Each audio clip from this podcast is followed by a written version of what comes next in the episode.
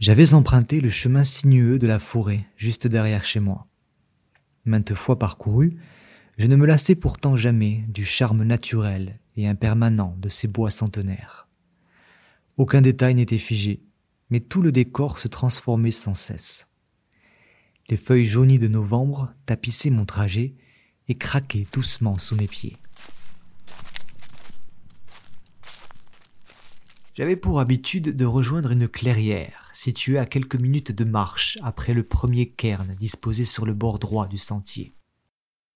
L'oasis de soleil qu'elle représentait s'annonçait comme rafraîchissante après avoir traversé l'obscurité des feuillages. J'entendais les pinsons, les mésanges, ou bien les chardonnerets se répondre dans un concert de sifflements singuliers. Je n'apercevais pas les oiseaux, bien que je passais de longues secondes à les chercher du regard, la tête en l'air et les yeux bien écarquillés. Ils me semblaient toujours faire face à des êtres invisibles, absents de ce monde physique, mais dont la fréquence sonore pouvait rejoindre la nôtre. Je m'enfonçais davantage dans la sylve, et le souvenir de la civilisation que je laissais derrière moi se dissipait progressivement. Je n'arrivais même plus à me rappeler ma dernière activité avant de venir ici. Alors que je forçais ma mémoire, je passais dans un tunnel formé d'arbustes qui se joignaient en hauteur de part et d'autre de l'allée. Tous les sons environnants s'atténuèrent et j'eus l'impression que l'air se chargeait d'une densité soudaine. Je regardais en arrière, effrayé tout à coup par la possibilité d'une menace mais l'horizon devant m'attirait. J'entrevoyais au bout du corridor végétal un espace plus aéré. Je savais que la clairière n'était plus très loin et je pouvais sentir à l'avance la légère brise qui parcourait toujours les lieux.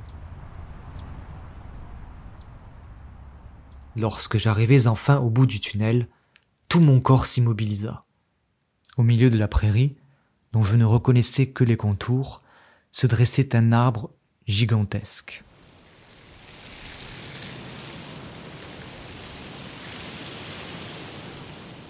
Un être, large comme vingt hommes et aussi haut qu'un gargantua. Sa présence était tant extraordinaire que mystérieuse. J'étais certain d'être au même endroit qu'à l'accoutumée, dans cette clairière habituellement déserte et offerte au ciel. J'hésitais alors à m'approcher, à la fois apeuré et fasciné par l'inattendu mastodonte de bois. Ces innombrables branches couvaient toute la plaine, et elles faisaient pleurer continuellement des feuilles séchées qui venaient épouser le sol. Le son des animaux se faisait plus audible autour de l'arbre. Grenouilles, corneilles ou criquets célébraient en chant polyphonique l'admirable grand sage de la forêt.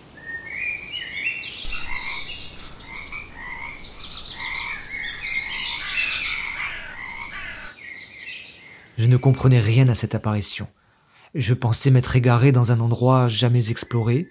J'imaginais peut-être être en train de rêver, et je tentais donc de me réveiller. Mais le réalisme de la scène me happait, tel un papillon pris dans un filet. Impossible de faire demi-tour. Comme face à une destinée, j'avançais alors vers lui. Plus je m'approchais, plus je ressentais sa grandeur.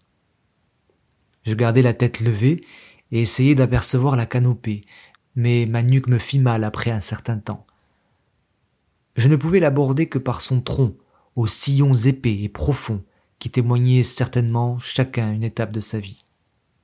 J'enjambais les racines apparentes, certaines arrivaient jusqu'à ma taille, je me frayai un chemin, et j'atteignis le cœur du être.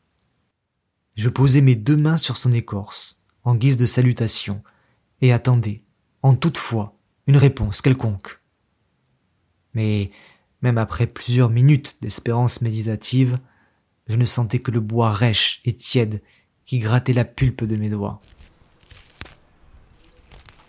Je respirais aussi les nombreuses essences qui enveloppaient son corps, mêlées au parfum des feuilles humides.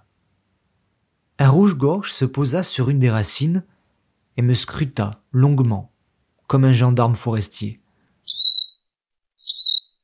Son œil vif allait et venait entre moi et le hêtre. Je restais immobile, les mains plaquées sur l'arbre, en état d'arrestation. Le petit oiseau aurait pu m'ordonner de déguerpir après son inspection, il aurait pu ameuter toute une escadrille pour me retenir ou m'expulser du sanctuaire. Mais il finit par s'envoler, rejoindre les siens. Je comprenais tout le respect et la révérence dont je devais faire montre. Je retirai mes mains, presque gêné d'avoir osé un contact sans autorisation. Je murmurai alors Pardon. Mes poils se hérissèrent.